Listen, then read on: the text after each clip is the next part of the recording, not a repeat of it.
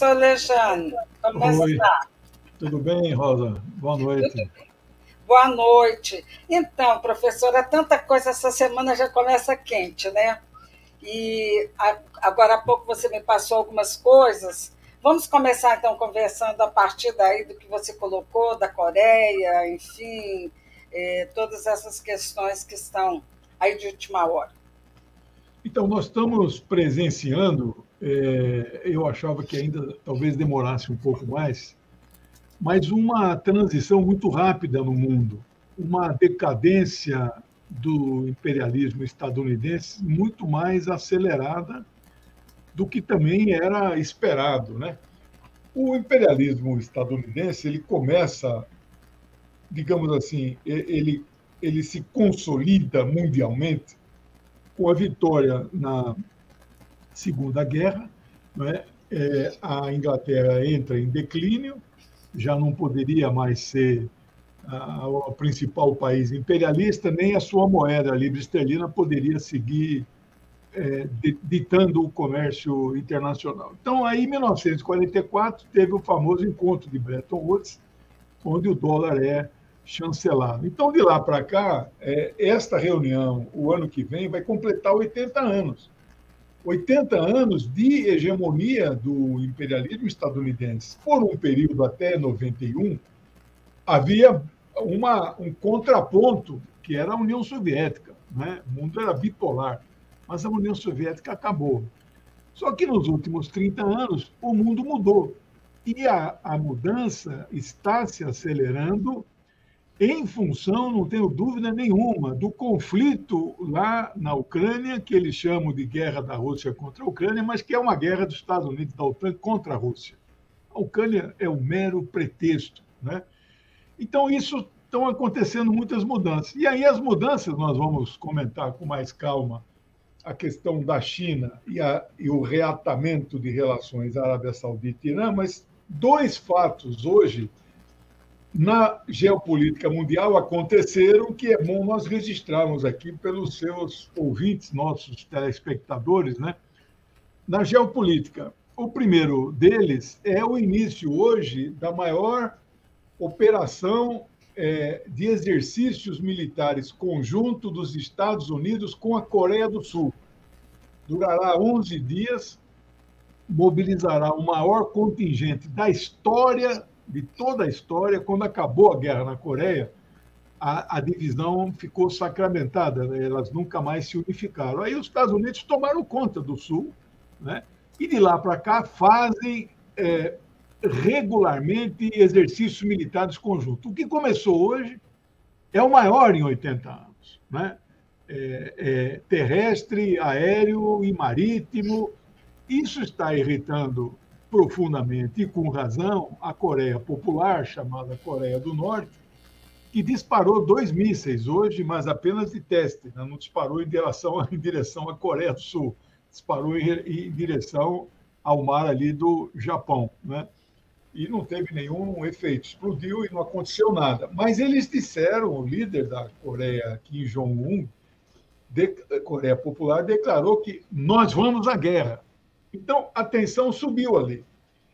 E o outro fato geopolítico, você vê como as coisas acontecem. Nós fizemos a pauta ontem e hoje aconteceram duas coisas novas, né? E eu vou falar da questão econômica ainda. É, o presidente de Belarus visitou, é, é, visitou hoje o Teherã, Irã. Belarus é um país muito ligado à Rússia, é, eles têm uma relação histórica é, muito grande. E, e nós temos hoje, então, uma aliança inquebrantável da Rússia, de Belarus e outros, Kirguistão, Uzbequistão e tal, com a China, com a Rússia e também com a, a República Islâmica do Irã. Isto é uma grande novidade. E aí pra, e eles defenderam o mundo multipolar, evidente.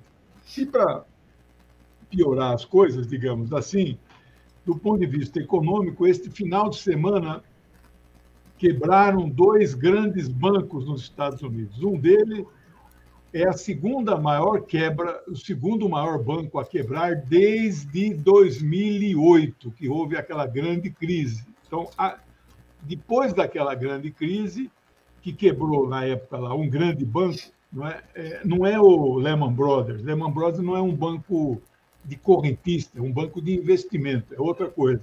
Mas agora me escapou o nome do grande banco que quebrou na época. Hoje, que, ontem quebrou o segundo, que é o Silicon Valley, né? o Banco Silicon Bank Silicon Valley, né?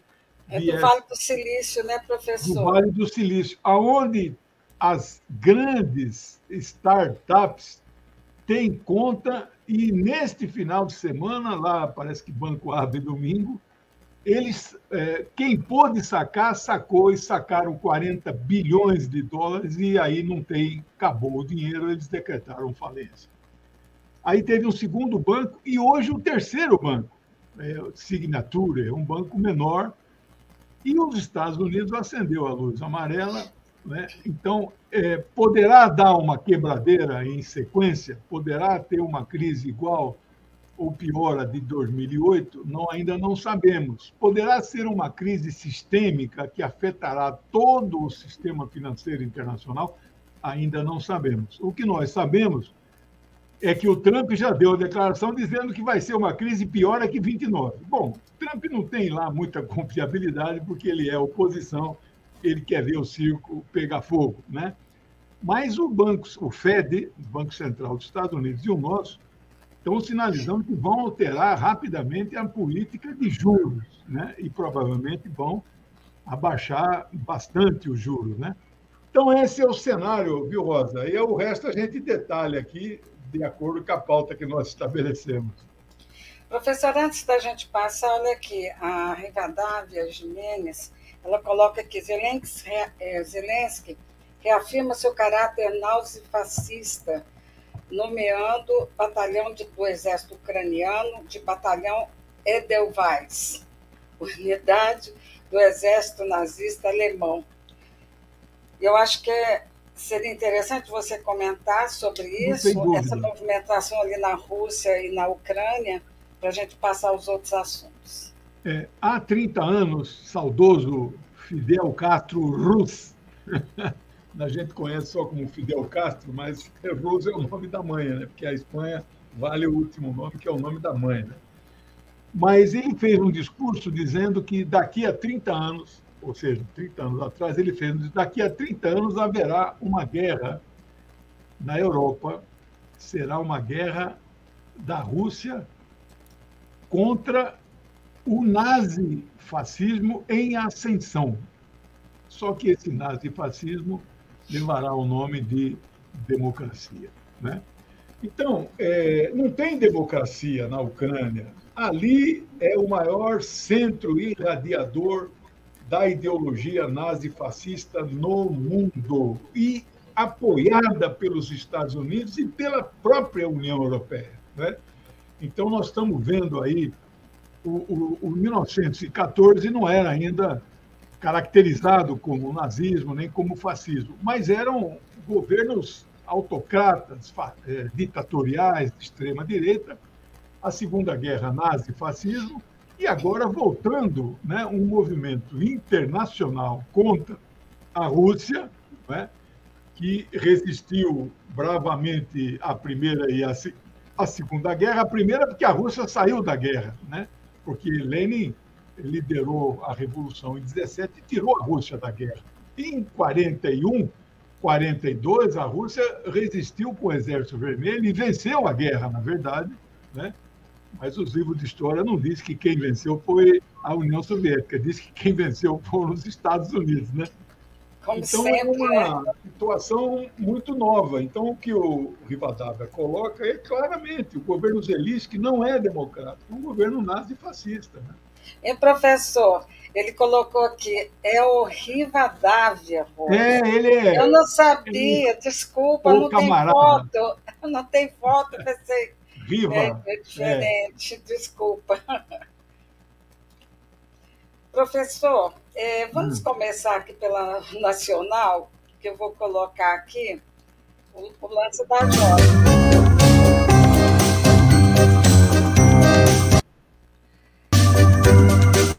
Então, e as joias, professor? Agora fiquei sabendo agora há pouco que, que a Michelle vai para os Estados Unidos, acho que hoje ainda, né? Então, o, o meu amigo Eduardo Guimarães, né, é, ele tem um blog muito, muito bom, muito visitado. Cafezinho. Dois, duas vezes por dia ele comenta as notícias, né, oito horas e meio-dia. Né? É, ele, a manchete do, das oito horas é Michele foge para os Estados Unidos. Né? Ele é, assim, às vezes, um pouco exagerado, mas ele tem razão na maioria das vezes. E a aparência que dá esta viagem muito rápida foi decidida ontem. Imagina que os preços das passagens, quando você vai comprando em cima da hora, os preços você vai pagando os preços mais caros. Às vezes só tem lugar na executiva, mas eles não estão nem preocupados, porque estão rolando no dinheiro. Né? Compraram 107 imóveis e a imprensa nunca falou nada nesse tempo todo. Né?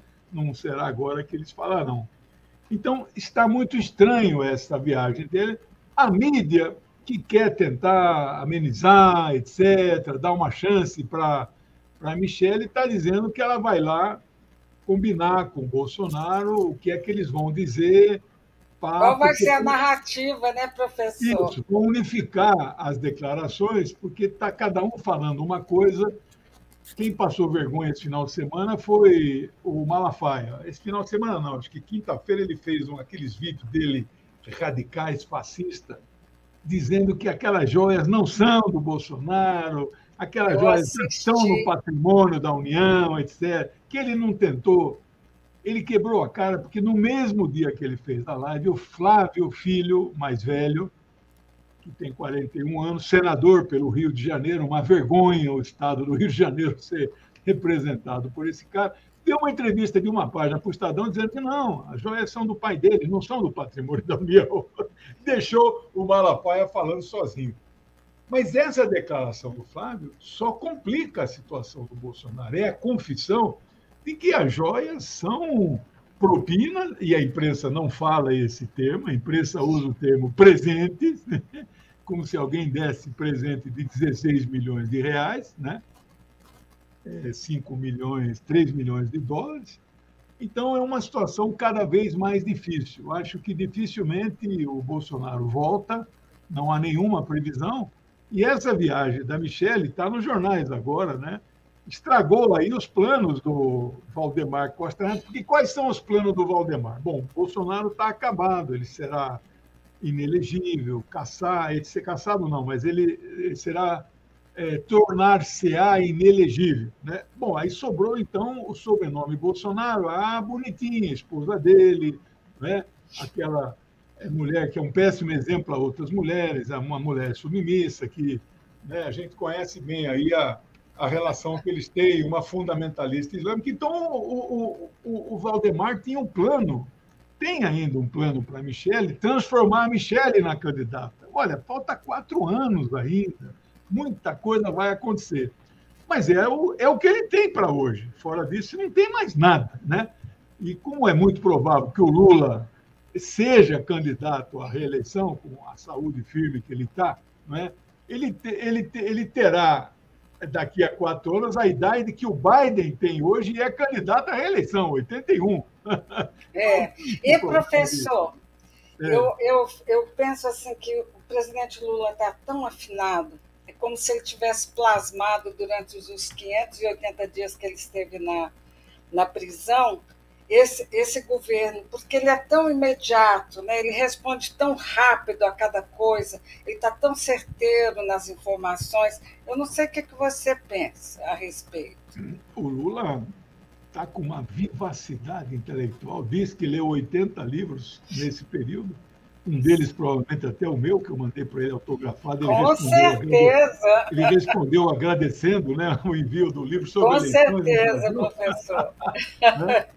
Então, ele está com uma, uma, maturidade política e intelectual muito grande. Um homem muito preparado, é o melhor Lula de toda a história. Quem pensa que o melhor Lula era aquele líder sindical está enganado. Aquele Lula era um Lula mais simples que tinha, mais primário, é o Lula economicista. Só estava preocupado com o aumento de salário, mais nada. Depois, evidentemente, um ano depois, em 80, ele já se preocupou em fundar o partido, não é? mas o Lula nunca eh, se primou assim por uma, eh, um entendimento do significado de soberania e independência nacional e, ao mesmo tempo, da luta anti-imperialista. Agora ele abraçou todas essas causas. Eu diria que o Lula é o mais esquerdista de todo o ministério, mais do que todos os ministros que se dizem de esquerda. Né? Isso, às vezes, até talvez não seja bom. Né? Ele poderia, não digo moderar o termo, né? mas ele.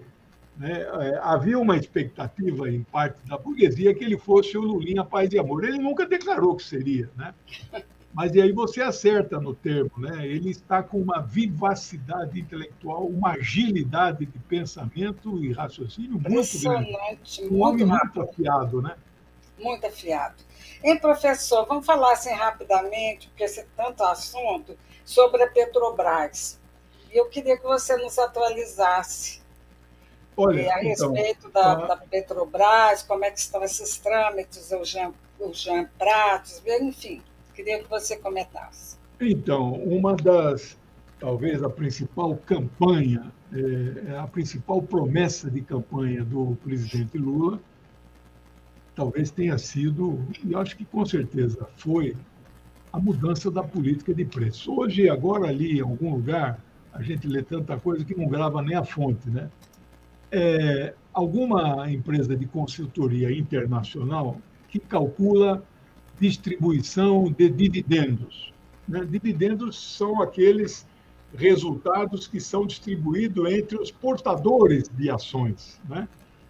É, a Petrobras divide tudo que ganha, não sobra nada para investir na própria empresa. Isso não existe em lugar nenhum do mundo. Você tem que reservar uma parte dos lucros e dividendos para o investimento na, na empresa. Eles não estão fazendo isso, estão distribuindo. E aí essa empresa de consultoria internacional é, apontou que a Petrobras foi a segunda maior empresa do mundo, e aí não é só de petróleo, do mundo, que mais distribuiu dividendos, 22 bilhões de dólares. Isso dá 110 bilhões de reais. A segunda do mundo, olha quantas empresas imensas tem no mundo, nós fomos o segundo. E não sobrou nada para investir no Brasil. Né? Então, isso tem que acabar. E aí, hoje surge a proposta de uma taxação da exportação do petróleo cru. Nós estamos exportando petróleo cru, porque o Brasil não consegue mais refinar, então nós estamos exportando produtos commodities primários, igual exportávamos, exportamos ainda manganês, e ao invés de exportar o aço, né? Como a China compra nosso manganês e ela, ela transforma em aço e exporta para o mundo inteiro. Né? É o fim do mundo. O manganês aí, acho que a tonelada eles estão um dólar, dois dólares. É um absurdo uma coisa dessa. E aí surgiram, como as coisas para mudar as decisões na Petrobras estão muito difíceis, o, o, o tomou posse, mas não manda na Petrobras ainda. O conselho de administração é todo bolsonarista e vai trocar lá em abril, sabe-se lá como, mesmo o governo tendo maioria, nós não sabemos esses seis que foram indicados, né? E aí parece que suspendeu a lista. Tem, tem bolsonarista no meio disso. Então está difícil. Mas o pior mesmo. Não, depois assim, foi, o, o, presidente Lula foi traído com essa lista, né, professor? Pois é. Então, isso nós vamos ter que apurar. Parece que foram enxertados nomes que ele não, não queria, né? Bom, é, nós vamos ter que acompanhar isso, porque quem muda a política de paridade internacional, PPI, né, é este conselho em tese, o governo brasileiro manda nesse conselho, mas eu hoje tenho dúvida se vai mudar. Então, o que é que surgiu a proposta hoje? Uma novidade, eu não sabia disso. Não sei se já estava em discussão, mas eu não sabia. Taxar a, o petróleo bruto exportado em 9,2%. É uma forma de ficar no Brasil parte de um dinheiro que o povo brasileiro né, e a União estão perdendo com este modelo de distribuição de dividendos. Né? O problema é, é a política de preços. Então, aí também surgiu uma ideia de o governo adotar por medida provisória esse imposto, porque as petroleiras já vão entrar com ação contra, né? medida provisória que vale por 120 dias, e depois, quando terminar, o governo sabe que não vai conseguir aprovar no Congresso, porque as petroleiras têm lá a maioria dos deputados, né, tudo do seu bolso, então aí ele deixaria caducar, mas pelo menos por quatro meses, toda a exportação de petróleo cru poderia render um certo dividendo para o Tesouro. Hoje discute-se juridicamente a anulação da venda da refinaria Randolfo Alves e também a da própria Eletrobras, que foi privatizada na chamada Bacia das Almas. Né? É, é, são muitos desafios para o presidente Lula e não é fácil. Ele, às vezes, está sozinho nessa batalha. Né? É eu vi uma charge essa semana, ele é. dizendo assim: vocês querem que eu faça isso tudo sozinho? Aí parece um dragão com várias, vários escritos nele, né? Juros altos, Banco Central independente, não sei o quê. Aí ele vai fazer sozinho e o povo organizado para ajudá-lo nessa Está é. Tá difícil. Verdade. Professor, a reeleição de Xi Jinping, as portas da visita do presidente Lula à China neste mês, na comitiva a presidenta Dilma, que deve ser seguramente, ou que, que se discute a presidente do, do Banco do BRICS, e Fernando Haddad. Eu queria que você fizesse uma análise para a gente Dia 24, é, agora de março, o presidente é, aterriza né, na China e, e as informações que nós temos é que vai ser recebido com pompas e circunstâncias. Então, eu queria que você comentasse qual a importância e qual a sua expectativa com relação à visita.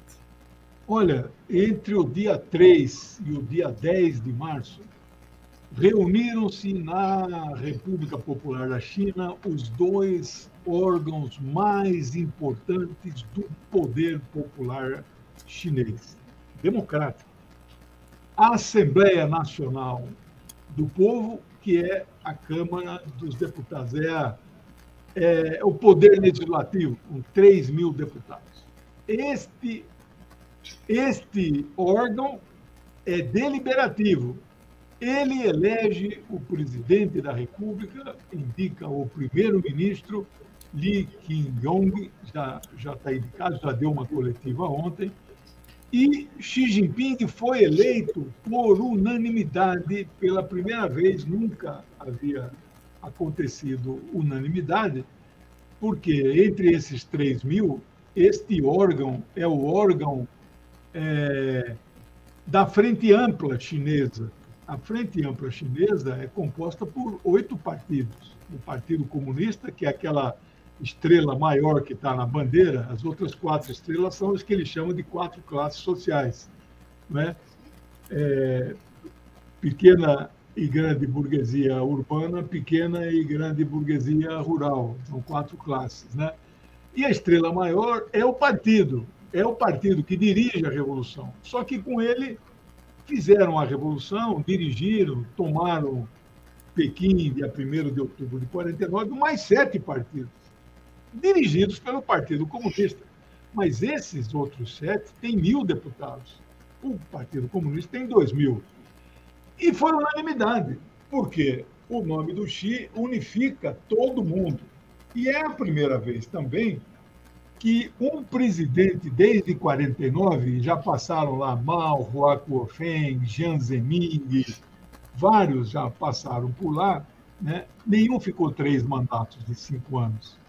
Ele é o primeiro que já entrar agora no terceiro ano e eu acho que ninguém segura o homem. Hoje algum órgão de imprensa burguesa dizendo ah, ele vai ficar a vida inteira. Pode ser que fique, pode ser que não, não sabemos. Né? Ele, ele, é, ele é sempre é, sacramentado, por assim dizer, pelo, pelo Congresso, né, professor? Eu é, estava lendo, ele fez essa semana, me parece, 69 anos, então tem muito tempo aí pela frente, né? Isso, ele completa 70, não sei o mês que faz, ele é de 53, né? Hum. Então, é, ele ocupa os três principais cargos do, da China, da República Popular da China. A Secretaria-Geral do Partido, a presidência da República do país e a presidência da Comissão Militar Central, que é onde está subordinado o Exército Popular de Libertação, o EPL, a Marinha do Exército Popular de Libertação, a Aeronáutica do Exército Popular da Libertação. Lá não é separado. O Exército manda em tudo lá. a Marinha e a Aeronáutica são subordinados ao Exército Popular de Libertação. Ele é o presidente da Comissão Central. Né? Então, é uma situação nova. Ele, inclusive, já disse que vai visitar a Rússia, vai se encontrar com, com o presidente Putin e, em seguida, ele não deve ir para Kiev, talvez ele faça uma videoconferência com Zelensky, mas ele já tinha apresentado uma proposta de paz de 12 pontos que está calando a boca de todo mundo. O Brasil ainda não disse se concordou ou não. A Rússia já disse que viu com muita simpatia. Os Estados Unidos não gostaram da proposta, evidentemente, mas é a força do poder da China ajudando na mediação de paz. Né? E daqui a pouco nós vamos falar da Arábia Saudita, que também tem o dedo chinês. Né? Pois é, professor. Então vamos lá, vamos falar então a respeito da nova da Arábia Saudita e do Irã. Muito bem. Vamos lá. Bom, é, é preciso dar um histórico. É, esses que apertam a mão, é, no caso do Irã, é o secretário do Conselho de Segurança Nacional, né? e no caso da Arábia Saudita, é uma espécie de conselheiro do rei para assuntos internacionais. Né? Bom, e o do meio, o chinês do meio, é o Li é, Wang Li. Wang Li. Não, Wang Yi, é Y-I. Wang Yi. Quem é Wang Yi? Wang Yi é mais poderoso que o ministro das Relações Exteriores. Por quê? Ele é o presidente da Comissão de Relações Internacionais do Comitê Central do Partido que é quem fixa as diretrizes para a política internacional. Então, o ministro das Relações Exteriores provavelmente é membro dessa comissão, mas é subordinado ao Wang Yi. Né? Bom, eles assinaram um documento é, que em 60 dias eles reabrirão as embaixadas em Riad, na Arábia Saudita, e em Teherã, no Irã. Quando é que ocorreu o rompimento? O rompimento aconteceu já não eram boas as relações desde a Revolução Islâmica em o, o, ápice da revolução foi 11 de fevereiro de 79, mas ela começou o Khomeini chega dia 2 de fevereiro, chega do exílio na França, e as multidões já estavam se levantando. Mas dia 11 é a tomada, praticamente, o chá foge do país, etc. Então eles comemoram o 11 como o dia da Revolução. Desse dia em diante ficou meio congelado, mas eles não fecharam as embaixadas. Né? Bom, aí, é, em 2016, exatamente no dia 2 de janeiro de 2016, a Arábia Saudita executa, assassina, este é o termo, um clérigo xiita. Xiitas são absolutamente minoritários lá na Arábia Saudita. Os sunitas são maioria esmagadora. Esse clérigo, evidentemente, fazia, né, contestava essa monarquia absoluta, e ela é absoluta, faz o que quer, não tem poder legislativo, não tem partido, não tem poder judiciário, o rei manda em tudo. Né? E agora é o filho do rei, aquele sanguinário do Mohammed bin Salman, né? aquele que mandou picar o jornalista lá no consulado da Arábia Saudita em Istambul. Né? Bom, então, é, a Arábia Saudita é, executou, né? ela podia comutar a decisão judicial, o rei tem esse poder, podia é, anistiar, mas ela executou. E lá as execuções são feitas com aquele, aquele, aquela espada grande, né? E o cimitarra, acho que chama, e o carrasco, né? ele tem certeira. Põe aqui um capuz, o cara fica de joelho, então, né? ele é degolado publicamente. Isso causou uma revolta imensa, evidentemente, no povo do Irã, que tomaram uh, as instalações diplomáticas da Arábia Saudita e eles tiveram que fechar, romperam relações, chamaram o embaixador e nesses sete anos estavam congelados. Eu quero aqui lembrar um fato que pouca gente relaciona, e eu, no programa de quarta-feira passada, esqueci de. Aliás, eu fiz um no meu canal de uma hora só sobre esse tema na quinta noite. Eu mesmo esqueci de mencionar. Então, se o canal vai ouvir pela primeira vez, todos nós lembramos, 3 de janeiro de 2020, o major-general Qassem Soleimani foi assassinado com um míssil bem na cidade de Bagdá, a mando do presidente Donald Trump. E ele disse publicamente: Eu mandei assassinar o general.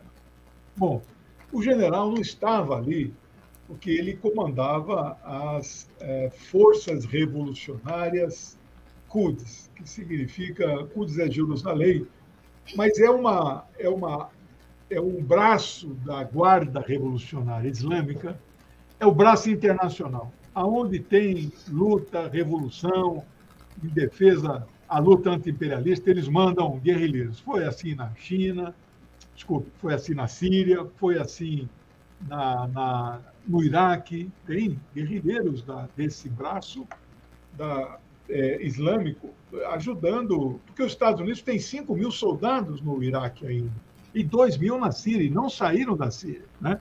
Bom, ele não estava ali na condição de chefe desse braço internacional que os Estados Unidos chamam de terrorista, mas eles são guerrilheiros, são lutadores, né? anti-imperialistas.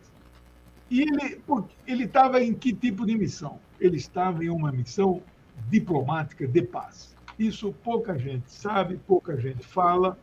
Ele era o mensageiro e quando você mata o mensageiro, você então está chamando uma guerra. O mensageiro, isso é de 5 mil anos. Todos os conflitos haviam diálogo entre as partes. E aí, às vezes, o cara ia com o cavalo, encontrava lá e voltava com a resposta. Quem matasse o mensageiro era a declaração de guerra. Ele matou o mensageiro. Que mensagem trazia o major-general Qassem Soleimani. Bom, como a Arábia Saudita, estamos falando em 2020, nós já estamos em 2023, né? Aí veio a pandemia, tudo isso, as coisas ficaram congeladas.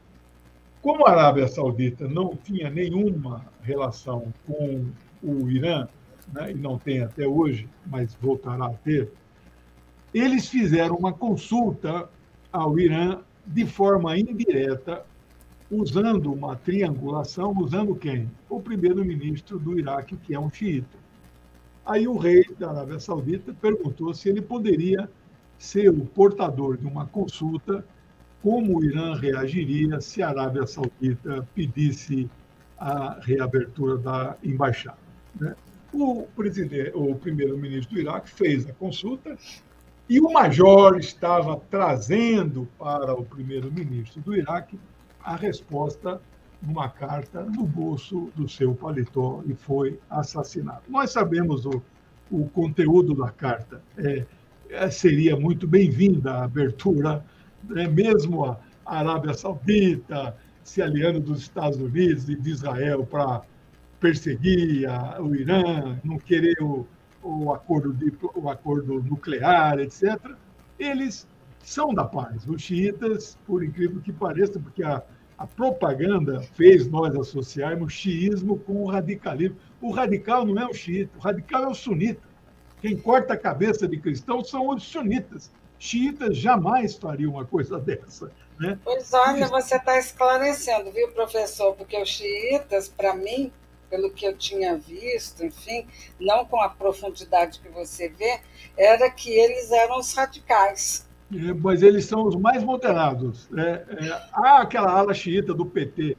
Então, eu já dei até uma entrevista num canal deles, xiita, É. É, e outras pessoas deram né, para dar um testemunho. Eles são da paz, eles são quietistas, eles cumprem rigorosamente o que está no Alcorão: proteger judeus e cristãos.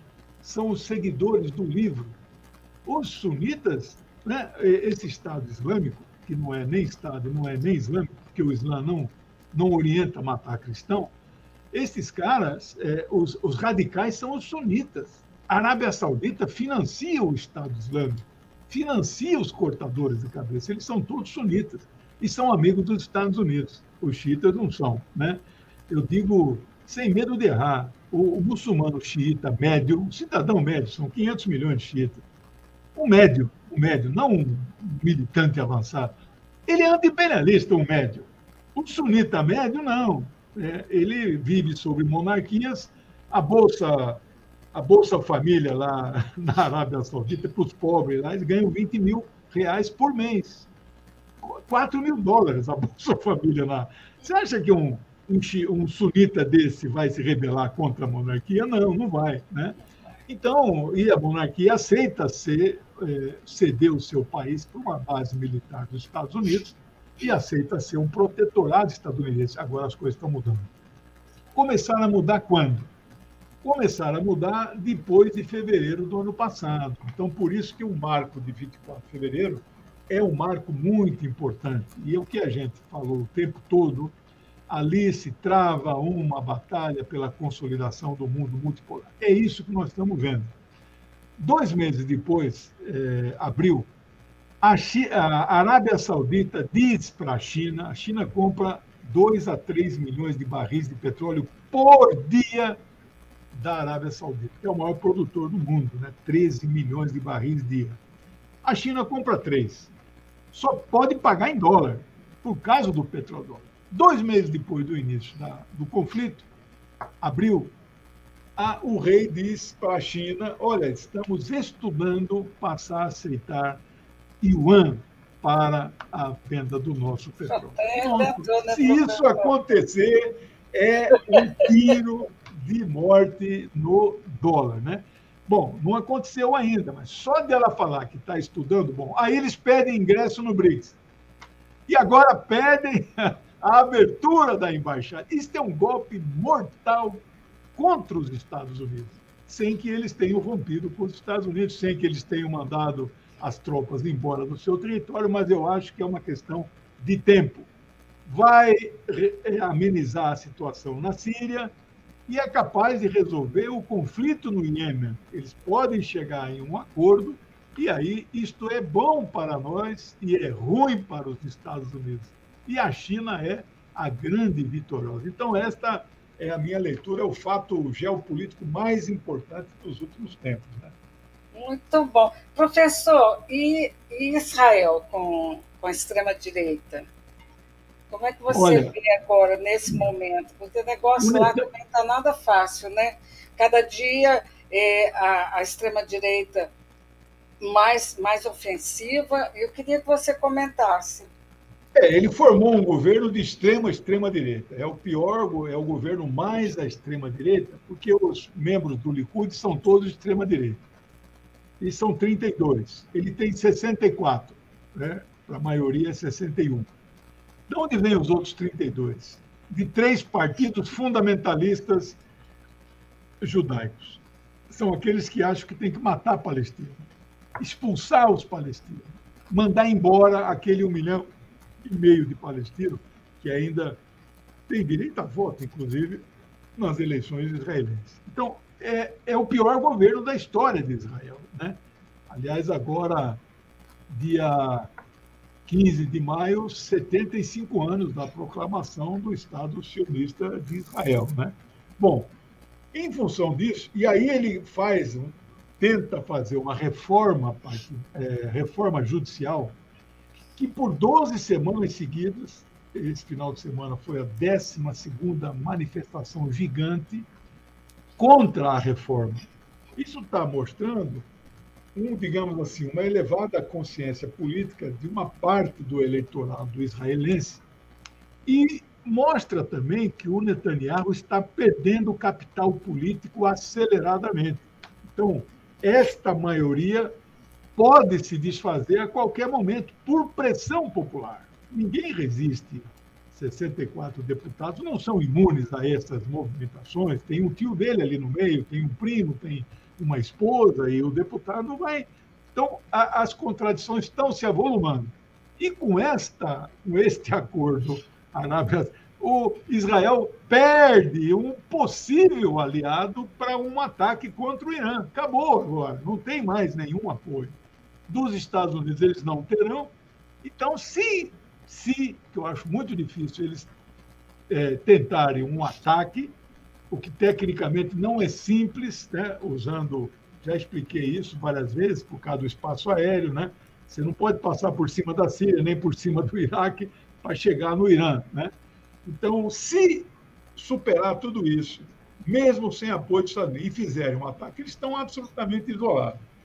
Aqueles três países que, no final da gestão Trump, normalizaram as relações diplomáticas com Israel, Emirados, Oman e Bahrein, e já tinha Egito e Jordânia, estes três, de última hora, para Trump mostrar que fez alguma coisa, e é um desastre isso, porque ajudar os palestinos não ajudou, mas ele ajudou Israel. Né?